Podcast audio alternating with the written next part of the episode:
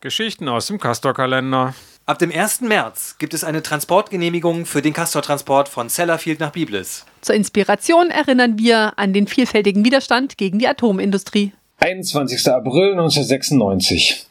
Unter dem Motto Tag B begutachten ca. 1000 Atomkraftgegnerinnen am 20. und 21. April 1996 den Zustand der teilweise maroden Brücken auf der Castor-Strecke Uelzen-Dannenberg und Lüneburg-Dannenberg. Treffpunkt sind um 12 Uhr Lüneburg, Uelzen und Dahlenburg. An einer Brücke beim geplanten Atommülllager Schacht Konrad findet von Braunschweiger Anti-Castor-Gruppen eine Solidaritätsaktion statt.